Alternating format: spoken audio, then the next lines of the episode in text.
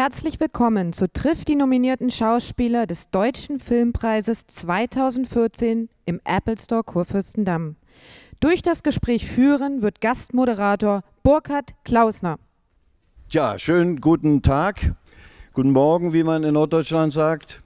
Schön, dass Sie alle gekommen sind. Ich darf als äh, Mitglied der Deutschen Filmakademie Hallo sagen. Ich freue mich irrsinnig, dass Sie Interesse haben, unsere nominierten Schauspieler für den Deutschen Filmpreis heute kennenzulernen durch ein kleines Gespräch, was ich mich bemühen werde, mit den Kollegen zu führen. Und zuerst schauen wir uns einen Trailer an, der die Filme zeigen wird, Ausschnitte natürlich daraus, ähm, in denen die beteiligten Nominierten gespielt haben. Viel Spaß.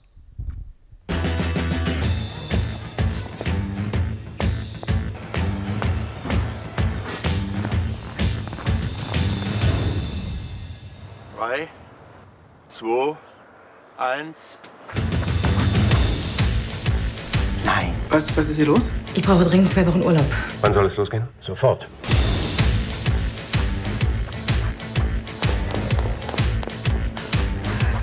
Wir sehen uns.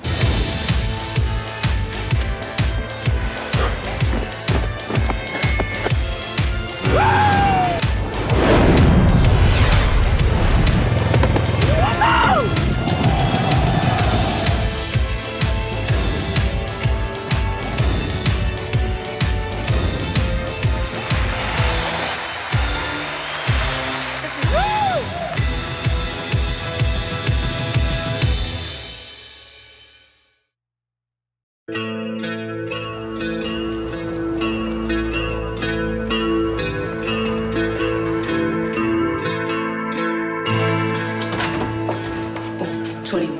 Gerade angekommen? Ja, vor zehn Minuten. Und du? 18 Monate. 18 Monate? Es gibt hier so eine Art Lagerfluch. Entweder du bist gleich wieder weg oder du bist hier gefangen. Was ist? Willst du dich verlieben?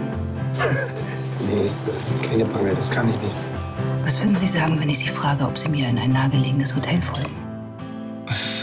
Nicht so schwer. Ja.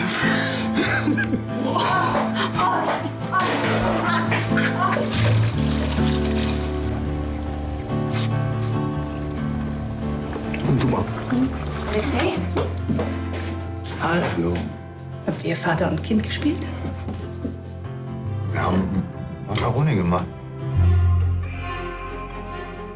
Was sind alliierte Sicherheitsdienste? Bei euch sind das die Russen und hier die Amis, Franzosen und Engländer. Und weil die sich nicht vertrauen, hat jeder seine Spione hier. Die Sicherheitsdienste. Mhm, Was machen die sicher? Wem soll ich vertrauen?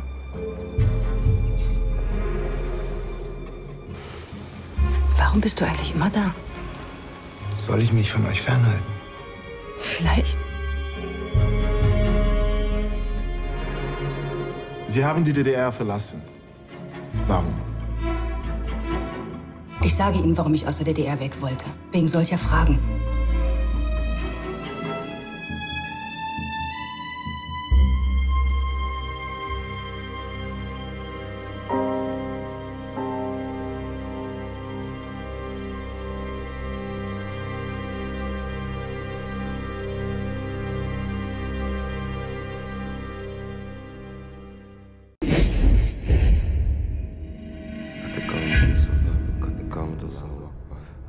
Ich weiß nicht, ob ich das kann. Ein guter Moslem sein. Murat, ich denke, es wäre gut für dich, für eine Weile aus Deutschland rauszukommen und ein anderes Leben kennenlernen. Unter muslimischen Glaubensbrüdern. Ich habe gehört, du willst nach Pakistan? Ich muss doch mehr über unseren Glauben lernen. Kann doch meiner Frau nicht so unter die Augen treten. So etwas Dummes habe ich noch nie gehört.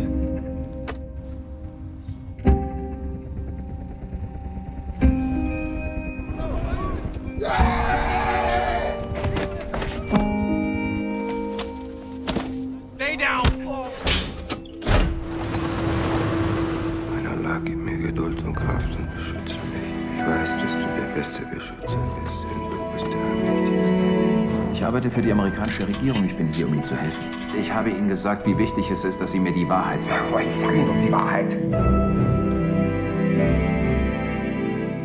Ich kann einfach nichts gestehen. Sie sind ein stures, dummes Kind. Ich bin dumm, weil ich kein Terrorist bin? Das hier ist kein Spiel. Nicht für Sie. Bring ich was zu trinken? Was ist mit dem? Er ist ein Freund von mir. Der sucht sich junge Typen, Versager wie Sie. Die bringt er in die Moschee und unterzieht sie einer Gehirnwäsche. Verlogener Penner. Wie läuft's? Ich würde mit dem nächsten Flieger nach Berlin zurückschicken. Ja, das geht aber nicht. Selbst wenn wir es wollten. Heute lernen Sie, was Regeln sind. Eine Regel lautet, keine Haustiere. Ich will, dass Sie es töten und es mir dann bringen. Sie sehen ein bisschen mitgenommen aus.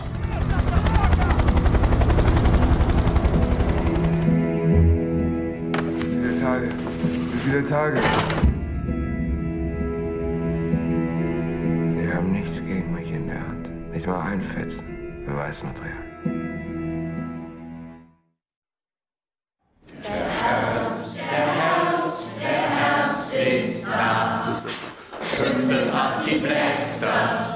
Gibt es dafür eigentlich eine spezielle Verwendung?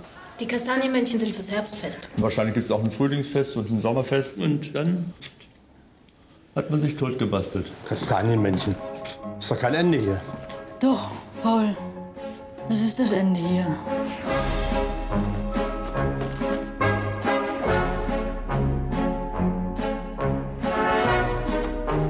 Wo wollte Ihr Mann denn hin? Ich habe trainiert. Marathon, Berlin-Marathon. Am Ende will er ihn auch noch gewinnen. Warum nicht? Das braucht man ja nicht mitzumachen. Paul Haber, Olympia 56. Bauchschmerz. Bauchschmerzen. Hopp, hopp, hopp, hopp. Ich bräuchte mehr Kohlenhydrate. Ich bin schon fast an der anaeroben Schwelle. Ich bin auch gleich an der anaeroben Schwelle. Sie laufen uns jetzt hier nicht mehr im Park rum. Wie will denn das Laufen verbieten? Verbieten? Die machen sich Sorgen. Sie haben massiv gegen die Dienstvorschrift verstoßen. Die hatten einmal Spaß gehabt. Spaß. Lustig, da lache ich mir den Arsch ab. Der Marathon ist jetzt schon völlig überbucht. Schon mal unter 2,40 gelaufen? Ja. Wach auf! Es ist vorbei! Wer stehen bleibt, hat schon verloren. Ist fertig mit der Welt. Der läuft sich zu Tode.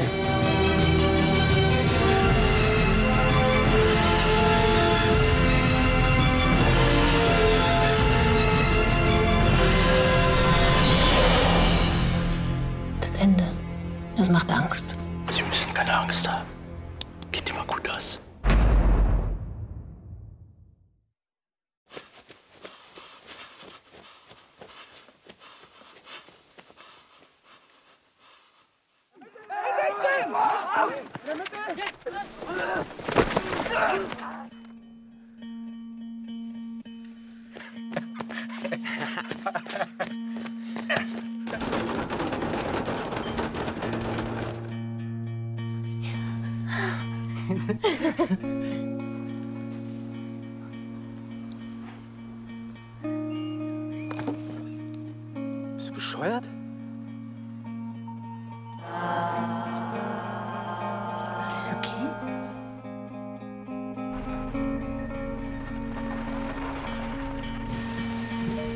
sehr stolz auf dich und ich denke die ganze Zeit an dich. Und ähm, du hast eine Familie und einen Papa, der immer für dich da ist. Ich kann jetzt nicht. Ja, ich melde mich später bei dir.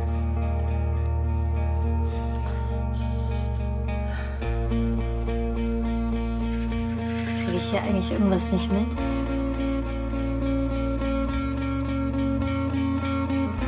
Willst du es ihr eigentlich nicht irgendwann mal sagen?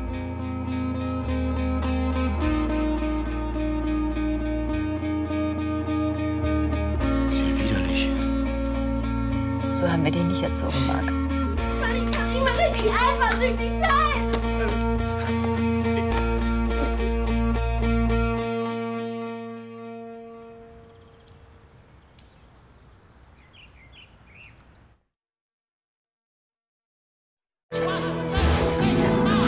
Seki Müller Ich hörte, Sie werden diese Woche entlassen. kommt gerade frisch aus dem Knast und hat jetzt nur ein Ziel. Wo ist die Kohle? Hab ich. Aber da gibt es leider ein winziges Problem. Also ich stand da neulich noch nicht. Wieso vergräbst du das Scheißgeld denn bitte auf einer Baustelle? Ja, ich dachte, die verlegen da bloß so Rohre. Und Ich suche einen Heizungskeller und grab mich ran ans Geld. eine super Lösung. Universalschlüssel bekomme ich dann auch als Lehrer, oder? Sie sind nicht verbeamtet, nehme ich an, ne? Nee, ich schon. Ich arbeite heute Morgen. Aushilfslehrer. Ach, wir arbeiten auch hier. Mein Beileid.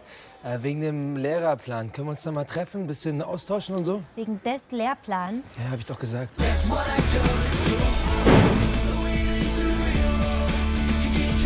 Sie sind ein Bruder, Mann. Der nackt mich nicht an hier. Wo ist das Klassenbuch? Im Schrank.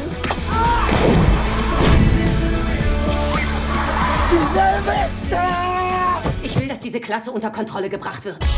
Und jetzt hat das deutsche Bildungssystem Unterricht hat angefangen. ein Problem mehr. Oh mein Gott, das tut es! Ah! Ey, das ist Pipki! Das geht vielleicht nie wieder raus, die Behinderte! Mach deinen Job. Ich kann Frau Gerst auch sagen, dass du eine Filme guckst und die Kindern Angst machen. Ey, wie soll ich die zum Lesen kriegen? Die sind geisteskrank. Wieso hast du eine Tüte auf dem Kopf? Ungehende Händler. Geh Phantasialand. Boah, bitte nicht wieder KZ. Fresse jetzt! Heute waren wir auf einem Ausflug. Bitte nicht aufwecken, okay, Mann. Aber lassen die die scheiß Brustwarze in Ruhe. Julia, sofort zu für Ficken. Zack, zack, zeig mal Möpse. Wir schreiben das um, das wird cool. Von den Machern von Türkisch für Anfänger kommt die geilste Doppelstunde deines Lebens. Deine Schülerin weint. Chantal. Ja? Heul leise. Fuck you Goethe.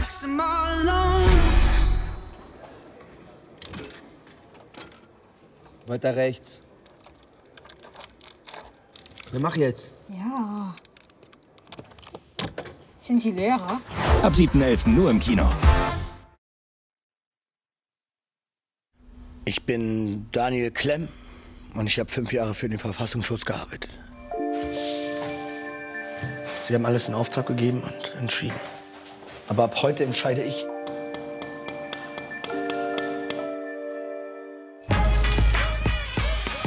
Ich suche einen Fernseher. Hier, 50 Euro, stabiles Teil. Ja, das ist nicht so mein Ding. Ja, aber wenn du das Teil kaufst, dann ist das dein Ding. Arabische Produktion, vertrau mir. Ich gebe dir Garantie, sechs Monate. Like, du bist mir sympathisch, du kriegst zwölf Monate Garantie. Du willst kaufen, wa? Ist nichts kaputt.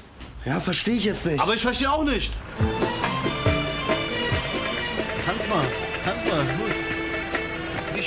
Mal, die ist aus dem Bauch.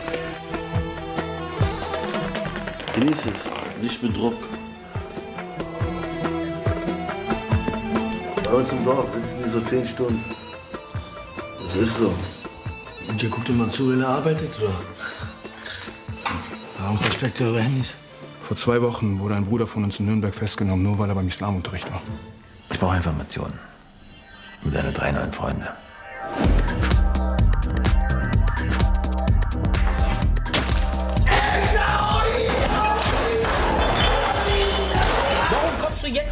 Hast du keine eigene Familie? Keine Freunde? Hau ab. Wir haben alle eine Vergangenheit. Ich habe auch eine Vergangenheit. Aber das Leben muss weitergehen. Hey, Atze! Ihr wolltet doch so eine Bilder nicht mehr aufhängen hier. Vom Kindergarten, Mann. Bist dabei? Er ist jetzt wie Arsène Lupin, Robin Hood, Superman, Clark Kent, Batman. Er ist der neue Held. Daniel Klemm, Straße 41. Bin ich, was ist? Hand runter, Mann! Hey. Was? Hey! Ruhig. Entweder ich krieg die Informationen oder wir tauschen dich aus.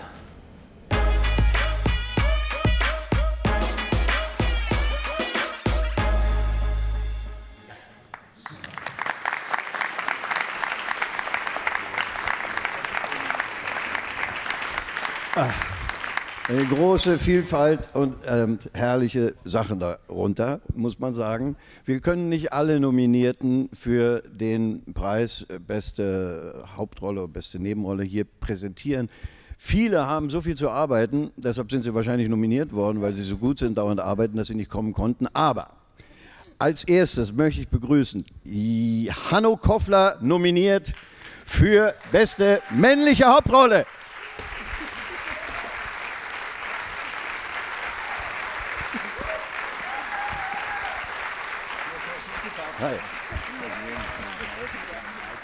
Nee, du musst ein. Auch nominiert für beste männliche Hauptrolle in dem Film Murat, Fünf Jahre Leben, setz dich hin, ist Sascha Alexander Gerschak.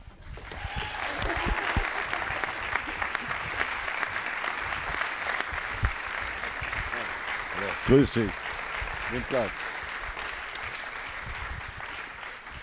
Dann würde ich gerne, ähm, wer ist denn von den Männern noch da da hinten? Ah, natürlich. Kadi Ramadan, nominiert für beste männliche Nebenrolle in dem wunderbaren Film, den wir zuletzt gesehen haben, Uma unter Freunden. Bitte, Herr Ramadan.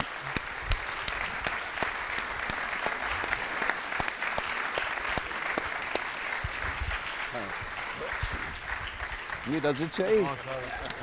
Alle wollen auf diesen Platz. Ja, die linke Seite ist auf der Bühne immer die Herzseite, ist die beste Seite. Das wissen diese Profis natürlich. Ähm, darf ich Jella Hase nominiert für beste weibliche Nebenrolle in Fuck You Goethe auf die Bühne bitten?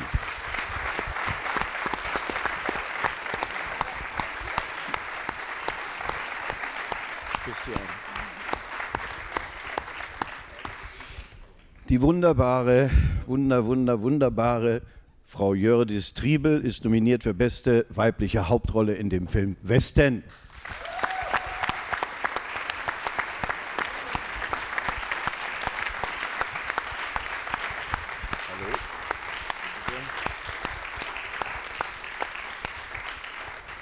Und da gibt es noch einen Nominierten für die beste männliche Hauptrolle, äh, dem ich zu Füßen liege, weil ich ihn schon immer bewundert habe.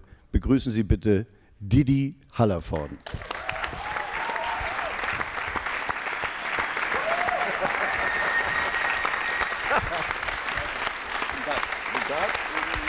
Bitte setzen Sie sich dort. Super. Ja, um der, und der, der Vollständigkeit halber sei natürlich erwähnt, wer die anderen sind. Katja Riemann ist ebenfalls nominiert für beste weibliche Nebenrolle in Fuck You Goethe. Sandra Hüller ist nominiert für beste weibliche Nebenrolle in dem Film Finsterworld. Und wer fehlt uns noch? Was? Michi Mertens, Michael genannt eigentlich, ich kenne ihn schon so lange, ist nominiert für beste männliche Nebenrolle. Und einer muss noch fehlen, oder? Lass mal überlegen, wer kann mir helfen? Niemand. Also, das war's. Natürlich Carla Juri. Ich stehe sogar auf. Carla Juri für den Film Feuchtgebiete nominiert für beste weibliche Hauptrolle. Aber wie gesagt, die können alle nicht, die drehen und einer ist krank. Wer, das darf ich nicht sagen, das ist das Schweigepflicht des Arztes, ist mir auferlegt worden. Schwere Magenverstimmung, wahrscheinlich gesoffen. Also, meine Damen und Herren, äh, ich, äh, ich, würde gerne eine Frage an alle äh, zuerst stellen, um nicht äh, zu sagen, das ist meine Auflage, äh, damit wir alle einmal zu Wort kommen lassen können. Was mir aufgefallen ist, als ich mich eingängig mit ihren Biografien beschäftigt habe, ist, dass alle am Theater angefangen haben. Das ist eine ganz bemerkenswerte Tatsache. Herr Ramadan hat Theater gespielt im Ballhaus Nauninstraße. Jella Hase hat auf der Schule und auch wahrscheinlich woanders schon als Jugendliche Theater gespielt. Jördis Triebel hat sogar einen wunderbaren Theaterpreis bekommen. Didi Hallervorden, das muss man nicht sagen, spielt Theater auch äh, im Alltag, auch im Apple Store. Und Sascha Gerschak hat sogar in Teheran den Preis für den besten Darsteller in welchem Stück? Rashomon. Rashomon nach dem Film. Und auch Herr Koffler hat Theater gespielt spielt es sogar zurzeit am Theater in Braunschweig. Was ist Film? Herr Ramadan.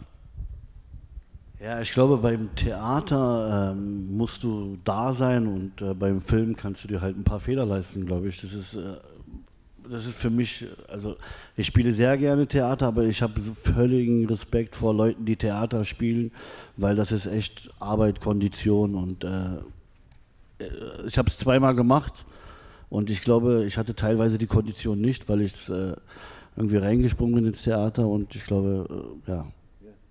Man muss halt da sein, sofort da sein und, äh, ja. und beim Film kannst Kann du noch mal eine Pause machen, machen. und noch eine Klappe Verstehe. und noch eine Klappe. Beim Drehen. In der Postproduktion ein bisschen Ja. was erledigen Okay. Und Frau Hase?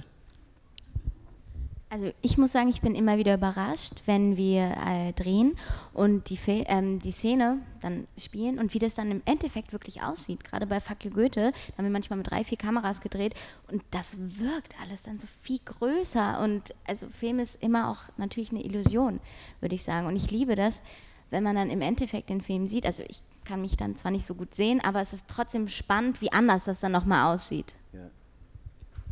Frau Triebel. Hallo erstmal.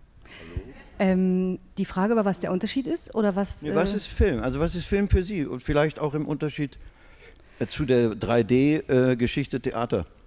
Also was ich beim Film für meine Arbeit wirklich toll finde, ist, dass man einfach klein spielen kann, dass man eigentlich alles nur denken muss und dann sieht man es schon. Und beim Theater würde das sieht Ja. das keiner. Gut, finde ich toll. Bin ich dran? Ja, Gut. unbedingt. Also, in Film wird eine Handlung von 90 Minuten in 10.000 Schnipsel einzeln aufgenommen. Man hat die Möglichkeit, jeden Schnipsel so oft zu machen, bis es dem Regisseur gefällt. Und das ist im Theater immer anders. In dem Moment, wo das Wort dem Mund entfleucht, muss man voll da sein. Man muss mit seiner Spannung die 32. Reihe erreichen, falls nicht mehr da sind. Und ähm, Theater ist die große Herausforderung. Theater ist immer live. Fernsehen ist, äh, oder Film ist für Sie als Zuschauer natürlich immer Konserve. Herr Gerschak. Ich wollte eigentlich einen Witz machen gerade. Ich wollte so, so und dann würden Sie dann alle lachen. So. Aber jetzt haben ja schon alle dieses äh, Mikrofon vorher, also funktioniert nicht. Ich habe äh, beim Theater ist, für mich ist, ich muss übrigens widersprechen, Herr Hallervorden. Äh, für nicht mich- vorzeugen, bitte. Also für mich ist beim äh, Film so, da hat man einen Drehplan, da hat man Bild 126, da hat man den 26. September. Dann geht man dahin, dann hat man acht Stunden oder zehn oder zwölf oder 16 Stunden, dieses Bild zu machen und dann war es das. Und dann gibt man das ab. Dann gibt es noch eine Farbkorrektur, noch eine Tonkorrektur, dann wird das noch geschnitten und dann muss man das loslassen. So, das ist dann weg. Und hier hinten redet jemand. Hier spricht jemand. Und beim, und beim Theater ist eben, da habe ich jeden Abend noch mal eine Chance. Ne? Ich kann, ich kann äh, wenn, wenn ich es wenn ich's verscheiß, was durchaus schon passiert ist bei mir, da kann, äh, dann weiß ich, am 16. habe ich noch mal eine Vorstellung und da habe ich es wieder, da kriege ich es wieder. Aber kommt da das gleiche Publikum dann? Nein, nein.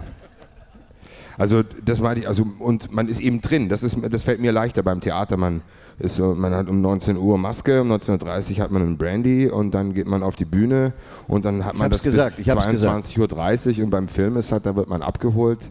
Äh, Brandy gibt es da sowieso nicht und äh, muss immer jetzt. Ich weiß nicht, wo Osama Bin Laden ist. So, Herr Koffler, bitte.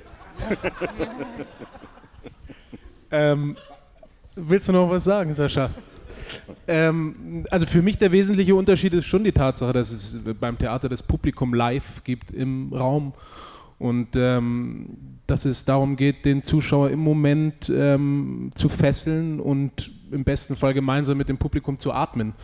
Und äh, das Medium des Films oder des Fernsehens ist ein Medium, wo man vielleicht noch viel mehr Material der Vision eines Regisseurs ist, der im Endeffekt im Schneideraum auch alle Möglichkeiten hat, ähm, das Resultat äh, zu manipulieren, zu beeinflussen mit Musik und so weiter. Und ähm, die Basis für einen Schauspieler ist, glaube ich, in beiden äh, äh, Bereichen dieselbe.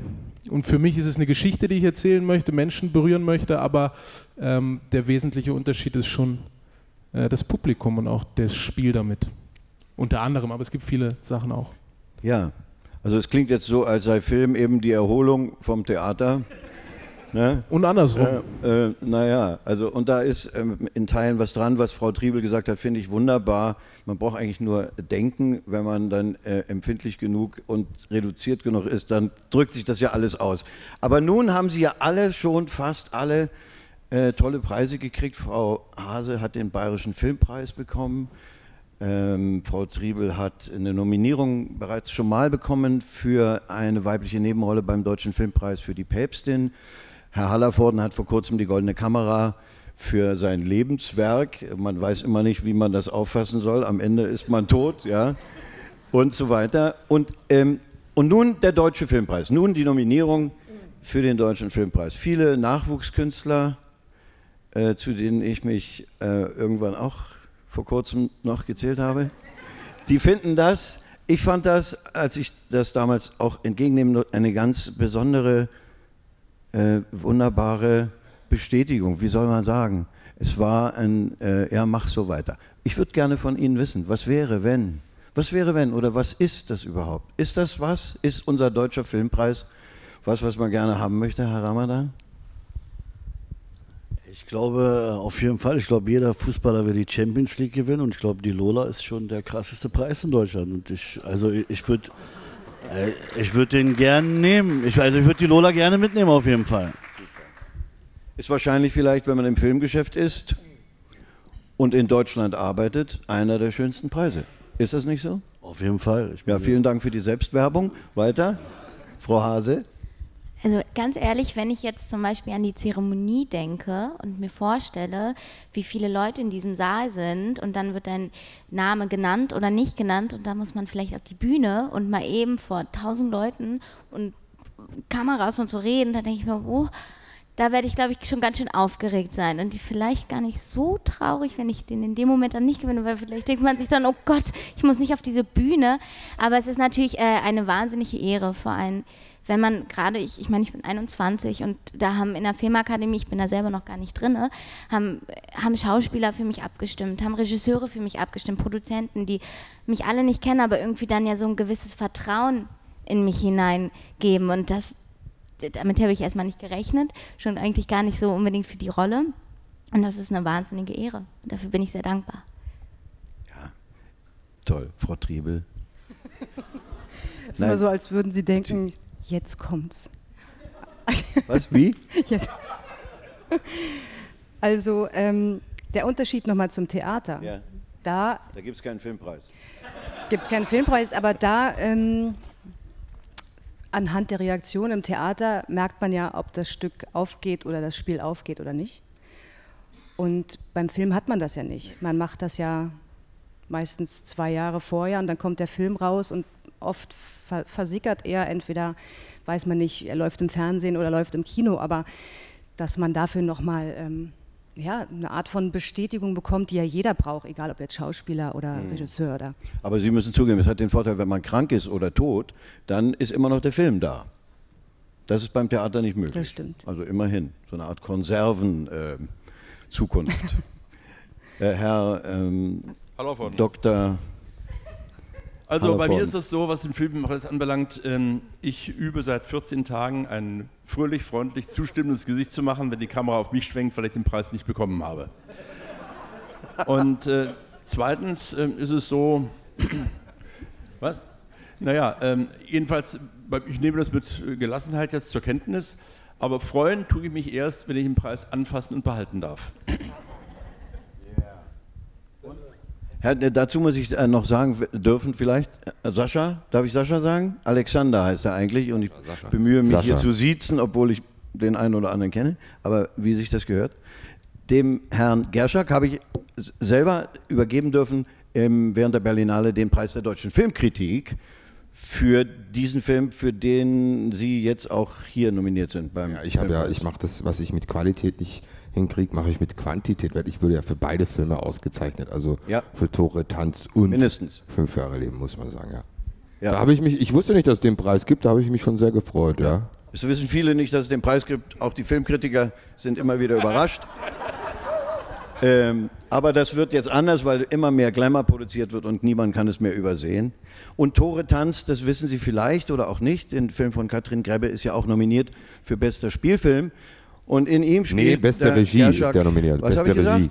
Du, du, hast gesagt, bester Spielfilm, das ist falsch. Beste Regie ist der nominiert. Für beste Regie, gut, sehr gute Korrektur. Ich bin ein aufmerksamer Zuhörer. Sehr aufmerksam. Und in diesem Film spielt ja der Herr Gerschak auch und zwar unglaublich gut. Einfach unglaublich gut. Und ich bin etwas überrascht, dass Sie nicht für Tore tanzt äh, nominiert worden sind, sondern für Murat. Darf ich das noch fragen? Hör auf, dazwischen zu reden. Also wirklich, ich habe es nicht verstanden. Was hast du gefragt? Entschuldigung. Ich habe nur gefragt, äh, was er ihm dafür bezahlt hat. Das ist ja sehr viel Lob und so weiter. Hätte ich auch gern. Entschuldigung, wenn ich das? sage, mein lebenslanges Vorbild, reicht das denn, was ich über Sie gesagt habe, immer noch nicht? Was soll ich denn noch sagen? Äh, also vielleicht, was wäre denn da noch? Ich, ähm, Ich ähm, habe. bist ja gar nicht dran, Hallervorden. Ich, die, ich will bloß kurz auf Ihre Sache antworten. Ich habe die, unbe also die große Begabung, Lob und Anerkennung in unbegrenztem Maß ertragen zu können. Also, Tatsächlich, Donnerwetter, das kann nicht jeder von sich sagen. Also Herr Koffler, Hanno, hast du ein Mikro und nimmst ihn Warte, weg. da kommt's schon. Ja. Wie war die Frage noch? Ja, genau. Wie war die Frage denn eigentlich noch? Naja, die Frage liegt auf der Hand. Was ist, wenn man den Deutschen Filmpreis wirklich gewinnt und nicht nur nominiert ist, was alleine schon ein, ein toller Akt ist? Also das wird jeder bestätigen. Eben. Also äh, ähm, ich will auch gar nicht so weit denken. Also ich bin jetzt hier in dem Moment und ich weiß doch nicht, äh, wie das sein könnte, wenn Frage man so etwas in der Hand äh, hat. Also die, nee, die Frage ist nicht Burkhard, Herr Klausner. Ja. Und jetzt müssen wir abbrechen. Ja, nee, äh, das ist wirklich eine gefährliche Frage. Man muss es sagen, auch eine idiotische Frage im Grunde, weil äh, äh, also du gehst ja auch nicht äh, in eine Bank und der Filialdirektor äh, sagt zu dir, was wäre, wenn sie eine Million Mark bekämen. Also das sind also Sachen, wo man sich besser auf sicherem Terrain bewegt. Sicheres Terrain wäre zu fragen nach den Filmen, in denen äh, meine Kollegen und Kolleginnen gespielt haben. Ich habe die Filme alle, fand die alle wunderbar und so verschieden wie sie waren. Und ich war ganz überrascht zum Beispiel über Uma unter Freunden, weil es so ein, ja, ein leichtfüßiger, ein humorvoller, aber dennoch ähm, in der Tat anspitzender, zu Fragen anspitzender Film ist. Wer von Ihnen noch nicht diesen Film gesehen hat, möge ihn sich anschauen. Wie war das? Habt ihr ein Drehbuch gehabt? Hattet ihr Dialoge festgeschrieben? Habt ihr improvisiert? Wir hatten auf jeden Fall ein Drehbuch, aber äh, äh, Junaid Kaya, der Regisseur von, äh, von dem Film, ha- hat uns einen roten Faden gegeben und meinte, hier, das ist die Geschichte und das und das muss gesagt werden und bietet mir was an und teilweise haben wir auch, na klar, seine Dialoge benutzt, auch, äh, zu Mehrwinkt und aber wir hatten halt eine sehr große Freiheit und wir haben erst ab 10 Uhr angefangen zu drehen, wir haben erstmal gechillt, gefrühstückt, ganz locker und dann so nach dem Motto, jetzt lasst uns mal drehen, und, weißt du. Also Wer hat das bezahlt? äh, Junaid Kaya hat das erstmal selber produziert. Er hat, er hat äh, eine Kamera gehabt, die hat er verkauft und hat gesagt, ey, pass auf, ich muss den Film zu Ende drehen, dann kannst du die Kamera haben. Und äh, es gab immer einen Börek und eine Cola zum Catering, manchmal auch einen Döner und es war alles sehr familiär und es war alles super und äh, es war so frei alles.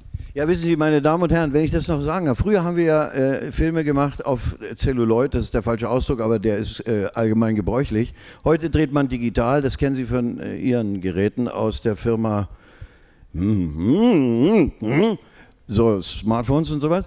Und da ähm, hat man ja endlos, endlos Möglichkeiten zu drehen, ohne dass es was kostet, äh, ge genau gesagt. Das führt manchmal zu Exzessen. Regisseure hören gar nicht mehr auf, weil es kostet ja nichts. Schauspieler sind dann schon un ungefähr auf Zwergenniveau. Und wie war das bei euch? Habt ihr so viel gedreht, dass euch die Stirne geraucht hat? Oder musstet ihr auch dauernd abbrechen, weil ihr so lachen musstet über euch selbst?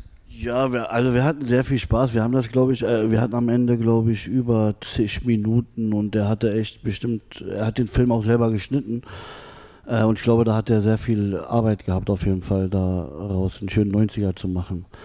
Aber es war halt eine andere Art zu drehen. Na klar haben wir zwischendurch abgebrochen, weil der eine einen Lachkrampf bekommen hat und also es war und der andere irgendwas im Hintergrund gemacht hat und es war halt sehr, sehr schön. Ist das gut? Ist das die Zukunft? Sollten wir das öfter machen? Eine Kamera nehmen, losziehen, wie bei Love Stakes, einem Film, der auch äh, auftaucht? Auf, auf jeden Fall hat man so halt die Freiheit und keinen Produzenten, der irgendwie an der Tür steht und sagt, Alter, hier, die Uhr, pass auf, ihr habt noch zwei Ja. Stunden oder so, weißt du? Dann Das es, geht natürlich nicht immer gut, oder?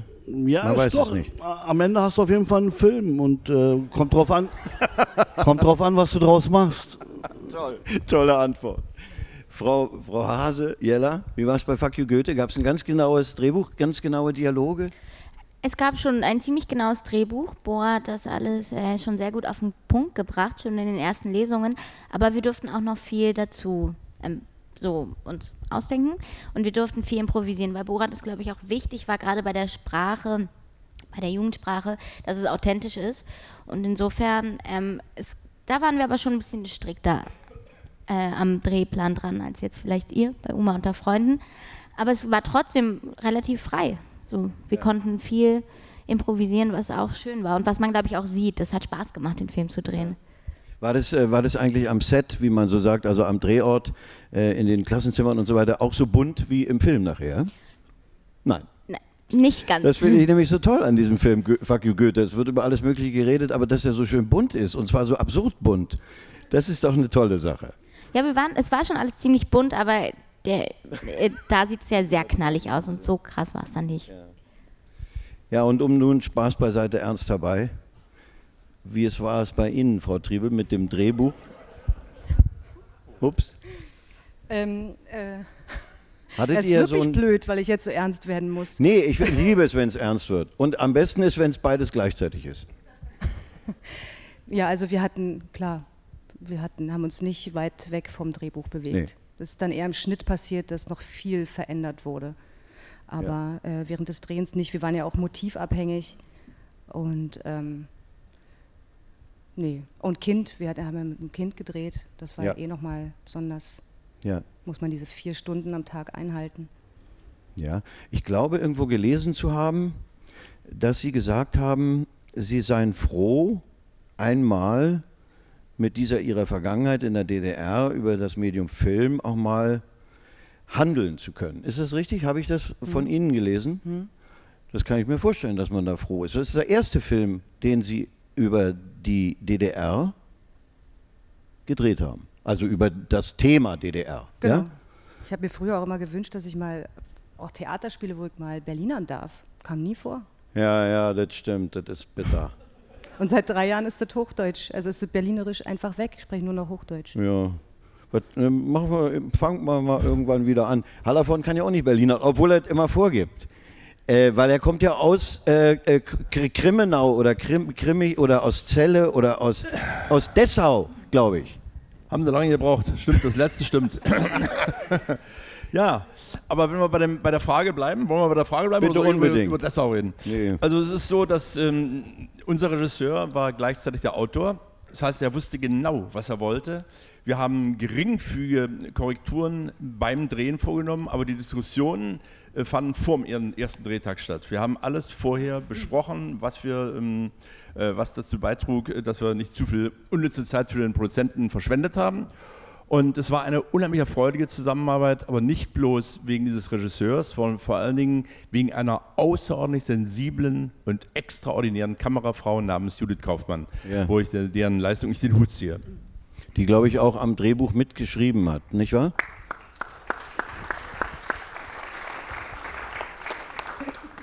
Auch das ist falsch.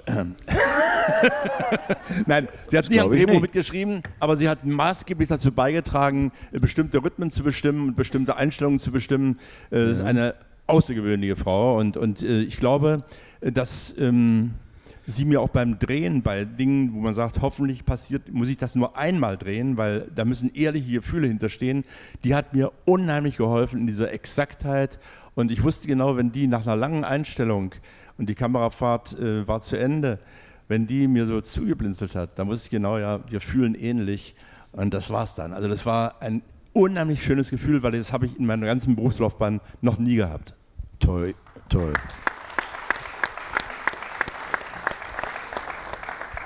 Die Judith, äh, äh, die, äh, ich sage das, weil ich mit ihr zwischen Welten einen anderen Film, der hier nicht vertreten ist, gedreht habe, die wird jetzt ganz lange Ohren bekommen. Oder sitzt sie im Saal? Judith, bist du hier? Nein. Also das war ja ein tolles Kompliment. Sie hat nicht mitgeschrieben, das kann sein, aber sie wird im Abspann genannt als Mitschöpferin in gewissem Sinne. Und so wie Sie das jetzt dargestellt haben, ist das ja nur zu berechtigt. Sehr, sehr zu Recht. Also ich glaube, ähm, der ähm, Regisseur, das war ja sein erster Kinofilm, den er gemacht hat. Und äh, Judith Kaufmann war die Stütze überhaupt. Äh, nicht bloß ähm, für die Dinge, die sie vielleicht ähm, in den Einstellungen bestimmt hat, sondern sie war auch maßgeblich, weil sie ein Vorbild war für die Stimmung, die im Team herrschte. Also eine sensationelle Frau. Ja. Ja, sehr gut. Also fast etwas Militärisches, äh, Vorbild und so weiter. Das finde ich aber auch toll an, an einer Frau wie Judith Kaufmann, die nicht mehr 30 ist. Genaues Alter wird natürlich nicht verraten, mit, mit Leuten zu drehen, die noch nie einen Film gemacht haben oder jedenfalls einen langen Spielfilm. Das ist doch eine Form von Vertrauen, äh, die ist doch ganz toll. Übrigens eine Frage noch, äh, während des Films sieht man ganz kurz mal ein Bild von Didi Hallervorden in einem Sportdress, ganz kurz, schwarz-weiß. Darf ich fragen, ist das Bild authentisch? Haben Sie jemals in Ihrem Leben Sport getrieben? Äh, halten Sie mich wirklich für verrückt irgendwie. Also, ähm, äh, also ich muss ehrlich sagen, ich habe mir das Laufen antrainieren müssen. Ich habe sechs Monate trainiert, jeden Tag, egal ob es regnete oder Sonne schien. Ich habe ähm, an Geräten gearbeitet, ich habe die Ernährung umgestellt, ich habe acht Kilo abgenommen, ich habe auf Alkohol verzichtet. Aber ich wusste, für dieses Drehbuch lohnt es sich. Und äh, ich glaube, das war auch das, was die Judith Kaufmann dazu gebracht hat, zu sagen, ja, ich mache mit dem Mann, der zum ersten Mal einen Kinofilm, ich arbeite mit dem zusammen, weil sie total überzeugt war von der Qualität des Drehbuchs. Und äh, da hat sie, glaube ich, recht gehabt. Super.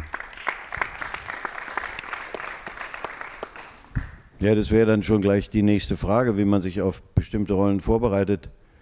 Ähm, es gibt Leute, die antworten damit ähm, durch meine Geburt, aber manchmal gibt es ja auch, äh, manchmal gibt es ja auch so Sonder, Sonderherausforderungen und das finde ich schon irre, dass man da so ins Laufen kommt.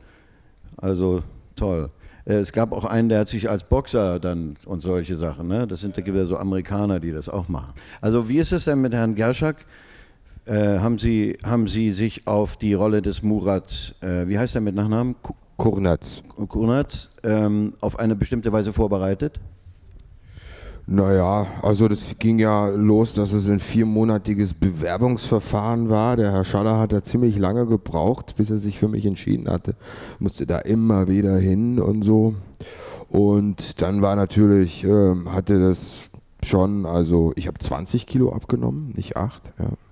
Ich habe auch, aber ich habe Ja, auch keinen Alkohol aus. getrunken. Wer von Ihnen hat denn Alkohol. den Film schon gesehen? Diesem fünf Jahre Leben über den Murat? Wer hat das gesehen? Ah, die allermeisten. Das ist ja toll. Die Kamera guckt ja nicht in die Richtung. Ähm, und äh, ich hatte eben eben, also ich habe ja nicht Johnny Cash gespielt oder Cäsar, ich habe ja Mural Kunatz gespielt und den gibt es ja noch. Ne?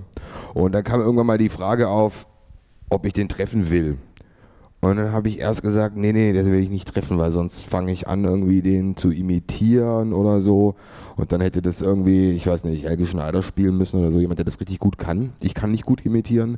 Darum ging es aber nicht. Das wusste ich am Anfang nicht. Es ging nicht darum, es ging viel mehr, und das war sehr wichtig dann für mich, dass ich Murat begegne, um diesem Menschen im Leben wieder zu begegnen. Und das war für meine Arbeit ganz wichtig, da ich aus dieser Opferhaltung rausgekommen bin, weil Murat Kunatz ist kein Opfer, Murat Kunatz ist ein Held, der sowas übersteht. Das war für mich wichtig zu wissen, dass ich kein Opfer spiele, sondern einen Helden.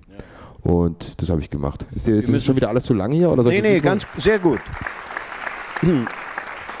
Überhaupt nicht.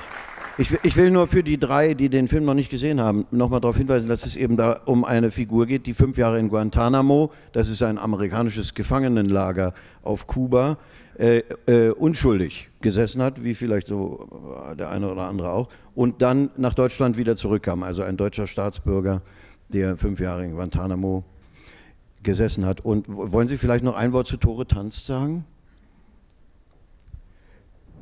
Ja, was denn? Wie ich mich da vorbereitet habe? Ja, äh, äh, äh, der, der Hintergrund meiner Frage ist, Hm? ist der, ich habe äh, selten erlebt, wie aus einer, ich habe, darf ich einen persönlichen Eindruck schildern? Bitte. Danke. Ähm, am Anfang habe ich gedacht, was ist denn das? Erstens gut aussehend, also, ich, so, also auch Männer können ja gut aussehen. Ähm, Das war dann übrigens ist das Erste, was Murat unglaublich zu mir- sympathisch. Moment, Ruhig, Moment, ich erzähle Moment. jetzt. Okay. Der ist unglaublich sympathisch. Was für ein Fundskerl. Was für ein netter Kerl. Was für ein super Typ. Wieso kenne ich den Schauspieler? Und dann wurde es so finster um diesen Mann und so schrecklich. So eine solche Verwandlung habe ich wirklich selten gesehen. Das muss ich wirklich mal sagen. Ja, eben, aber es ist eben so gewesen bei Tore Tanzt, also diese Figur des Benno, ich spiele ja sozusagen den Antichristen, ähm, wenn man das als moderne Passionsgeschichte betrachten möchte. Und das war eben genau das gleiche wie bei Murat Konatz. Bei Murat Konatz habe ich nicht das Opfer gespielt, sondern den Helden. Und bei Tore Tanzt war eben ganz wichtig, dass ich nicht das Monster und nicht den Täter spiele, sondern ein Resultat spiele, ein, Resulta ein Resultat eines Menschen, der ein tausendwangiges Monster sich gegenüber hat, das ihm immer wieder die Wange hinhält und er immer weiter reinhaut, reinhaut, reinhaut und dann, man muss das eben so machen. Also gucken Sie sich den Film Tore tanzt ruhig auch noch an.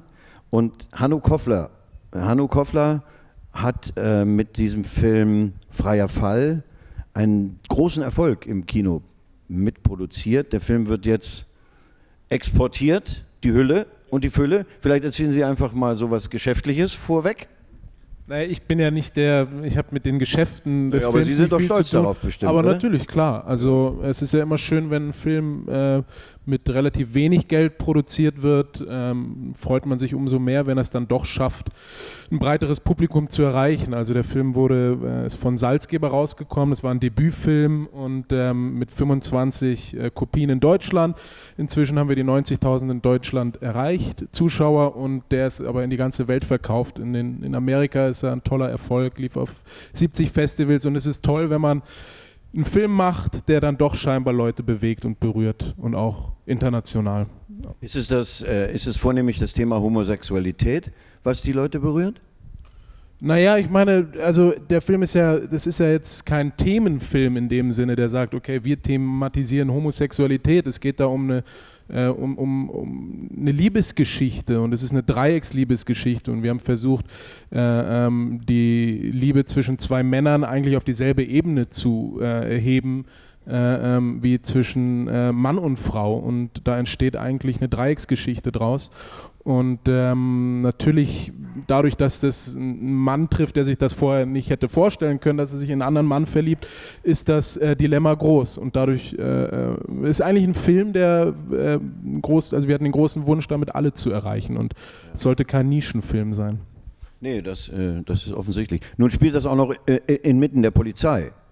Man, man denke, also das ist ja auch kein sensibles Terrain. Das kann man so sagen? Die Polizei ist kein sensibles Terrain? Naja, es gibt bestimmt auch sensible Polizisten. Das ist was anderes. Also, ähm, aber, aber also die Polizei ist ein Querschnitt unserer, unserer Gesellschaft. Und, ähm, Aber eine Männergesellschaft. Nein, nicht mehr. Wie? Nicht mehr. Naja, also was heißt eine Männergesellschaft? Es ist, herrscht auf jeden Fall, es ist eine maskuline, äh, äh, ähm, herrscht ein maskuliner Ton da schon, ja, aber und, und es, ist, gibt auch einen großen Unterschied zwischen der Polizei in der Provinz und der Polizei in so einer vermeintlich sehr liberalen Stadt wie Berlin. Ähm, vielleicht als äh, Rahmeninformation, wir haben versucht, weil das eben im Polizeimilieu spielt, den Film auch ein bisschen eine Unterstützung zu bekommen von der Polizei. Ähm, die, das, das Drehbuch ging dann bis nach ganz oben im Grunde genommen. Wir haben natürlich keine Unterstützung bekommen. So viel dann dazu, äh, ähm, zu der Offenheit. Verstehe. Ja, der Film ist sehr gut gemacht, finde ich. Ganz toll gespielt von Max Riemelt, Ihrem Partner und Ihnen. Äh, Gratulation, großartig. Kein Wunder, muss man sagen, dass Sie nominiert sind für beste männliche Hauptrolle, um es nochmal zu wiederholen. Ähm,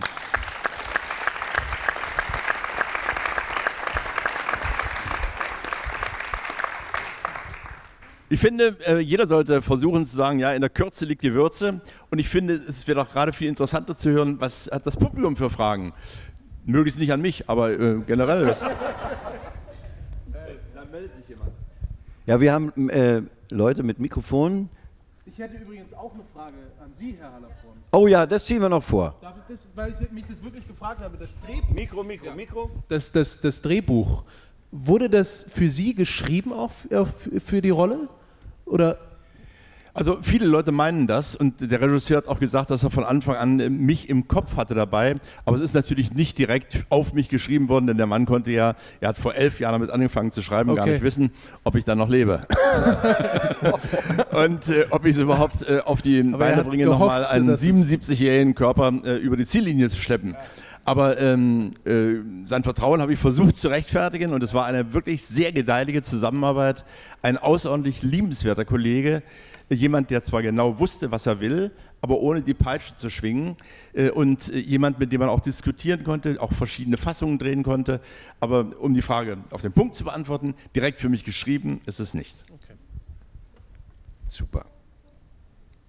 Gern wissen, ob Sie, gerade weil Sie so spezielle Rollen auch gespielt haben, ob Sie ähm, das schon so, ich sag mal, abgekocht professionell amerikanisch sehen, dass Sie sagen, ich übe das, ich treffe mich mit Herrn Kurnatz und dann spiele ich so eine Rolle, oder ob Ihnen Ihre eigenen Rollen auch irgendwie als Mensch nahe gehen. Soll ich anfangen? Okay. Ähm, ja, geht sehr nahe. Ich meine, meine, äh, Figu- meine Rolle von Murat, Murat- Konatz, 142 Bilder, 138 mit mir. Ähm, äh, Herr Hallervorden, Sie werden bestätigen, das passiert einmal Schauspieler irgendwie alle 30 Jahre mal. Und da war ich nicht abgebrüht. Da habe ich, ähm, ähm, hab, hab ich einfach nur äh, mich gefreut und mich da reingeworfen. Ich überlege gerade, was die Sonderrolle von Herrn Hallervorden ist. Aber Das Alter. also das Dankeschön. Ähm, äh, also das ist das Schöne an dem Beruf, dass man sich mit Themen auseinandersetzt, die einem hoffentlich äh, äh, was angehen. Und, und ähm, ja, natürlich beschäftigt das die Arbeit einen, äh, auch privat und berührt einen und ähm, bewegt einen. Im besten Fall. Ja, die Rolle Abbas, die ich gespielt habe, die, ich bin die Sonnenallee zweimal hoch und runter gelaufen und dann hatte ich die voll im Griff. Ich mein, nee. Nee, ich, ich kenne das Milieu sehr gut. Ich weiß, wie so ein äh, Mensch wie Abbas tickt und so, weil ich komme aus der Kultur, ich kenne die Tradition, deswegen, es war echt ein Heimspiel für mich. Der, die Rolle, nee, ohne Scheiß. Mir geht es auch sehr nah. Also ich brauche lange, um mich ähm, in so eine Rolle reinzudenken und ich brauche lange, da auch wieder rauszukommen. Ich denke das immer gar nicht. Wenn ich Kinder habe, ich muss irgendwie funktionieren, aber ich merke, ich brauche, es nimmt mich mit. Und es ist natürlich nicht so, dass ich permanent so tolle Rollen oder Drehbücher auf dem Tisch habe wie Westen. Deshalb ist es da schon sehr besonders. Aber es ist auf alle Fälle so. Ich habe immer eigentlich gedacht, dass ich einen ganz guten Abstand dazu habe und immer gedacht, dass ich die Rolle eigentlich dann nicht mit nach Hause nehme. Unbedingt natürlich setze ich mich sehr damit auseinander, aber ich habe jetzt gerade zum Beispiel ich in Schweden einen Film gedreht, da habe ich das gar, nicht so gemerkt, dann habe ich angefangen zu träumen wirklich und äh, da hat mich die Geschichte von so zwei besten Freundinnen, die, die wir da gedreht haben, so sehr mitgenommen, dass das das erste Mal wirklich für mich so war, als ich dann zu Hause war, ja, dass ich das nicht loslassen konnte. Und das habe ich aber, wusste ich gar nicht, dass das bei mir auch so sein kann. Und das war eine neue Erfahrung.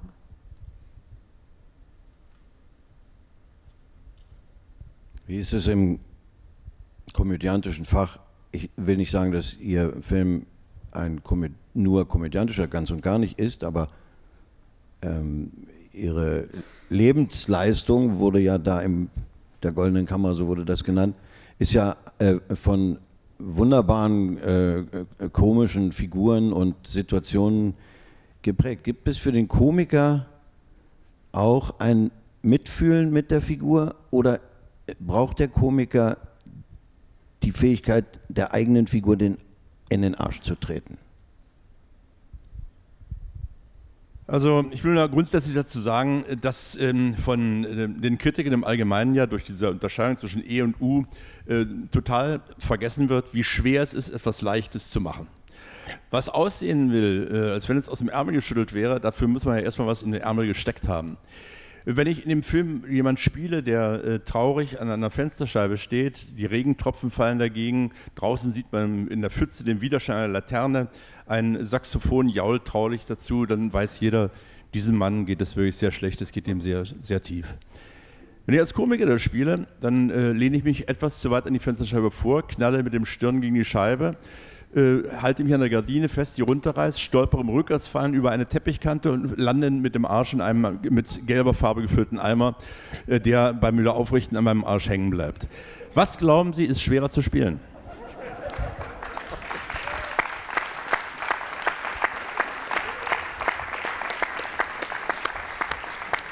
Aber dann trotzdem mal äh, an sich zu der Frage zurück nochmal. Ich äh, fange morgen an mit einem neuen Film äh, unter der Regie von Till Schweiger, wo ich einen Mann spiele, der langsam so in die Demenz versinkt. Und so wie ich mich auf den letzten Film mit Laufen vorbereitet habe, so habe ich diesmal verschiedene Demenz-WGs besucht. Und, äh, um, um, und ich muss Ihnen sagen, äh, das geht einem so nahe, dass ich äh, nach fünf Tagen ausgezogen bin, ähm, weil ich ähm, einfach noch nicht so in der Lage war, das so zu verarbeiten. Es geht wirklich, das deprimiert einen zutiefst, aber es ist eine Erfahrung, die man machen sollte, bevor man sich an solche Rolle anwagt. Also auch muss, ich muss sagen, äh, ich empfinde sehr stark äh, für die Figur, die ich spielen soll, aber schon im Vorhinein, nicht beim Spielen. Da haben Sie jetzt einen großen Reigen ausgelöst mit dieser Frage. Ist doch toll. Wer hat eine ähnliche ein, oder überhaupt noch eine Frage aus dem Publikum? Da hinten ist, glaube ich, jemand. Hallo. Ähm, Ich habe eine etwas allgemeinere Frage und zwar äh, bezieht die sich auf die Entwicklung des Films an sich in Deutschland. Und zwar habe ich das Gefühl, dass sich die Geschichten in irgendeiner Form sensibilisiert haben. Sie sind ähm, in irgendeiner Weise feiner geworden, sogar, also, oder in irgendeiner Weise auch breiter. Und ich wollte jetzt jemanden wie Herrn Hallervorden fragen, ob Sie das äh, aufgrund der Zeit, der längeren Zeit, die Sie beobachten konnten als die anderen Darsteller, ähm, sehen Sie die Entwicklung in der Musik, sagt man, die ist qualitativ schlechter geworden über die letzten 20, 30 Jahre. Da gibt es da so eine Beschwerde der Musiker. Wie ist es denn bei Schauspielern, was die Bücher betrifft? Sagt man, die, die, die Bücher sind besser geworden, die Geschichten sind menschlicher, international tauglicher? Was ist denn da passiert in den letzten 20, 30 Jahren aus Ihrer Sicht? 50 Jahren. Es ist etwas, sagen Sie ruhig 79. Ähm, es ist so, dass äh, ich da der falsche Adressat bin, weil ähm, ich schaue nicht Filme, ich spiele sie. Das war jetzt ein Scherz, war nicht arrogant gemeint. Aber ich äh, äh, kann Ihnen nur sagen, dass ich natürlich nicht 22 Jahre abgewartet habe, um dann den Film zu spielen. Ich habe vorher verschiedene Drehbücher zugeschickt bekommen und es ist eben ähm, sehr abhängig von dem, was die Produzenten selbst realisieren wollen und vor allen Dingen von dem, was Redakteure äh, bestimmen, speziell wenn Fernsehen mitzusprechen hat. Ich habe da neulich das gesagt, Redakteure haben die große Begabung, Spreu vom Weizen zu trennen und die Spreu senden sie dann. Und ähm,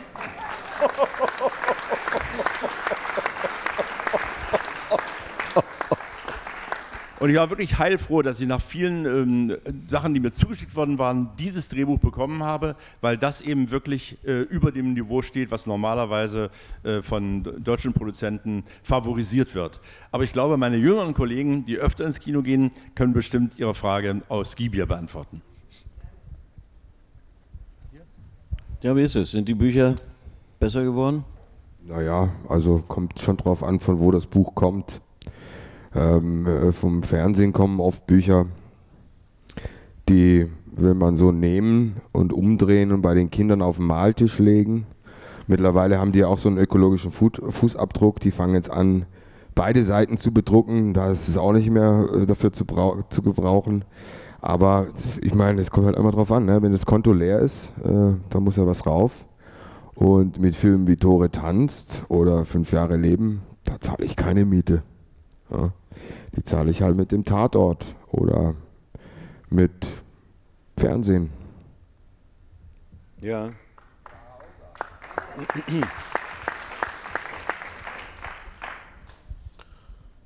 Ähm, ja, ja, würde ich auch sagen. Nee, also, ähm, ja, ich kann mich da schon in etwa anschließen. Äh, So ein Buch wie Freier Fall, das, weiß nicht, das bekommt man nicht alle Tage auf dem Tisch. Also es ist wirklich nicht so, dass man zwischen einem tollen Buch und noch einem tollen Buch und noch einem tollen Buch dann auswählt und sagt, jetzt gehe ich mal den Weg und dann gehe ich den Weg oder so. Wenn man ein tolles Buch auf dem Tisch hat, dann freut man sich und dann, dann wird das auch gemacht, weil das ist, passiert nicht so oft tatsächlich. Ähm, aber äh, ich bin jetzt weit davon entfernt zu sagen, äh, äh, ähm, dass keine tollen Filme gemacht werden. Im Gegenteil, es gibt doch äh, eine ganze Menge an großartiger Filme, die, die, die ins Kino kommen. Und es sind ja auch eine ganze Menge. Ich, ich mache mach mir dann oft Gedanken darüber, dass die, äh, warum die dann gar nicht so viel geschaut werden, auch gerade vom deutschen Publikum. Viele der wirklich guten Filme.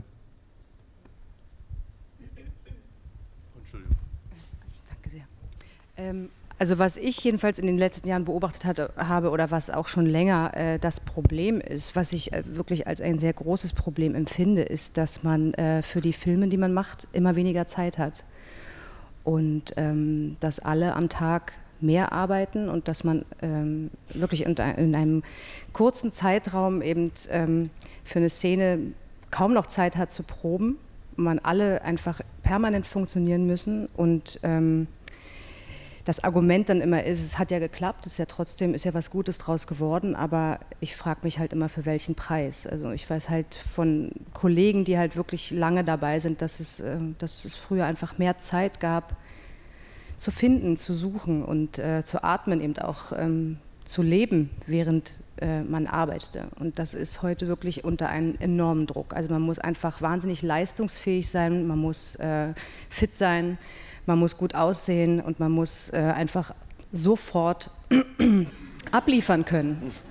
Ja? Und das finde ich extrem anstrengend. Das finde ich Ja, äh, was ich dazu sagen kann, bei meinen Kollegen läuft sehr gut. Ich warte mal auf Anruf von meiner Agentin. Jetzt ruft sie an, hat ein neues Drehbuch für mich. Äh, und nee, nee, also, also ich habe gemerkt, dass es jetzt langsam, was die Drehbücher angeht, dass Schauspieler mit Migrationshintergrund, es wird besser. Die trauen sich was. Also ich habe bis jetzt, also ich habe immer noch nicht den Peter gespielt, der der Lehrer ist, aber es kommt langsam. Es ist, also ich sehe, ich sehe echt einen Fortschritt. Ich mache das seit zehn Jahren. Wahrscheinlich kennen mich die meisten noch nicht so krass gut wie hier, aber äh, ich, ich merke das. äh, Es wird echt. Äh, also die äh, Regisse- Regisseure haben langsam Eier. ich bin ja jetzt noch sehr jung, aber ähm, trotzdem habe ich auch so, muss ich sagen, habe ich so vielleicht drei, zwei, drei, vier Filme, wo ich wirklich sage, wo ich das gelesen habe und meinte, das will ich machen. So zum Beispiel, ja, Kriegerin als ein Beispiel, wo, wo, wo sich wirklich Leute was trauen, die wirklich Visionen haben und naja, aber da kommt ja noch viel auf mich zu, hoffentlich. Ich erinnere vielleicht mal an den Deutschen Filmpreis vor zwei, drei, vier Jahren, als die Darstellerin, unsere Kollegin, die wunderbare Sibyl Kekeli, während der Preisverleihung gesagt hat, gebt mir endlich was zu drehen, gebt mir mal was Vernünftiges. Und ähm, also manchmal muss man wirklich den Mund weit aufmachen, weil man fragt sich bei manchen Schauspielern, die man toll findet, warum sind die so selten zu sehen und andere äh, wieder öfter. Na gut, aber die Bücher finde ich auch sind besser geworden.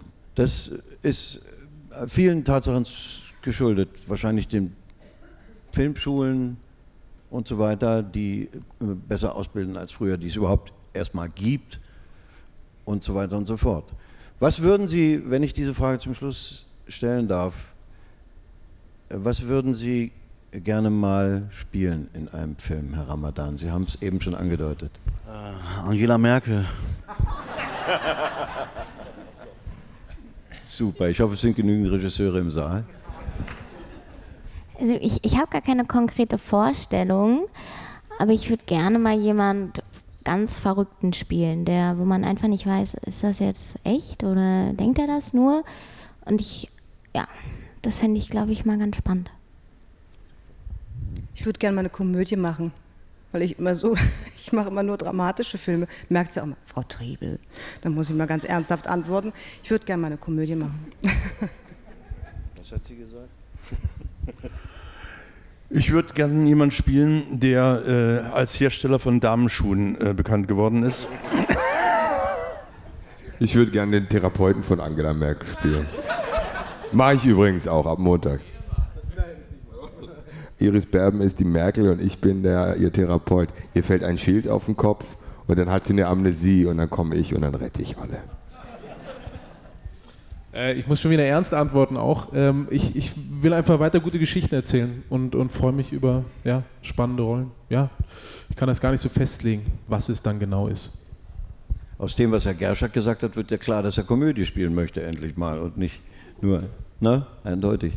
Ich glaube, wir sind äh, am Ende dieser Veranstaltung. Ähm, ich danke Ihnen ähm, im Namen der Nominierten sicher auch, aber auch im Namen der Deutschen Filmakademie sehr für Ihr Kommen, für Ihr Interesse und drücken Sie allen gleichmäßig oder Ihren Favoriten am meisten die Daumen für den 9. Mai, wenn der Deutsche Filmpreis verliehen wird. Vielen Dank.